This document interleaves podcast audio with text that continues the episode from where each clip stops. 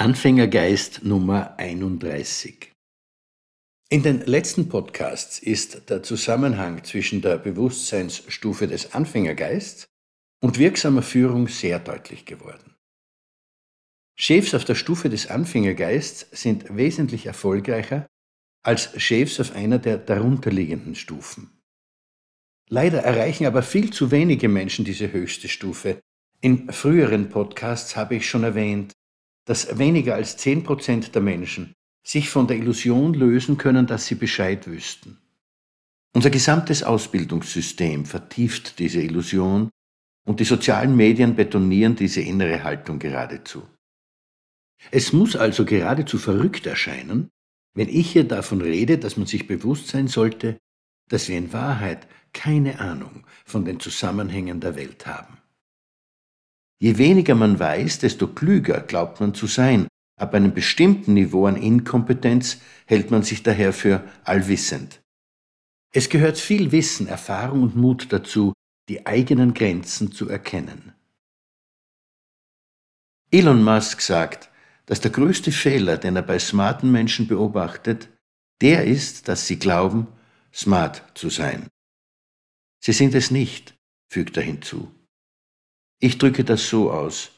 Der Unterschied zwischen klugen und dummen Menschen ist der, dass die Klugen wissen, dass sie keine Ahnung haben. Wenn man das einmal erkannt hat, dann wird man ein besserer Zuhörer. Man hört zu, um zu verstehen und nicht mehr, um zu argumentieren. Das ändert die Stimmung in einer Arbeitsgruppe vollkommen. Statt jedes Argument sofort niederzumachen, werden mögliche positive Aspekte gesucht.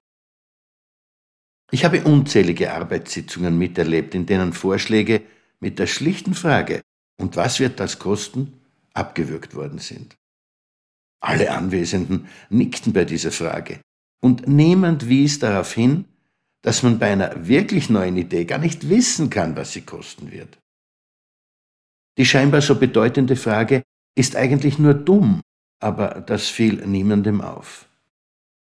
Ich habe Sitzungen erlebt, in denen die IT-Abteilung erläutert hat, dass sie mit den bestehenden Projekten auf rund fünf Jahre ausgelastet sei.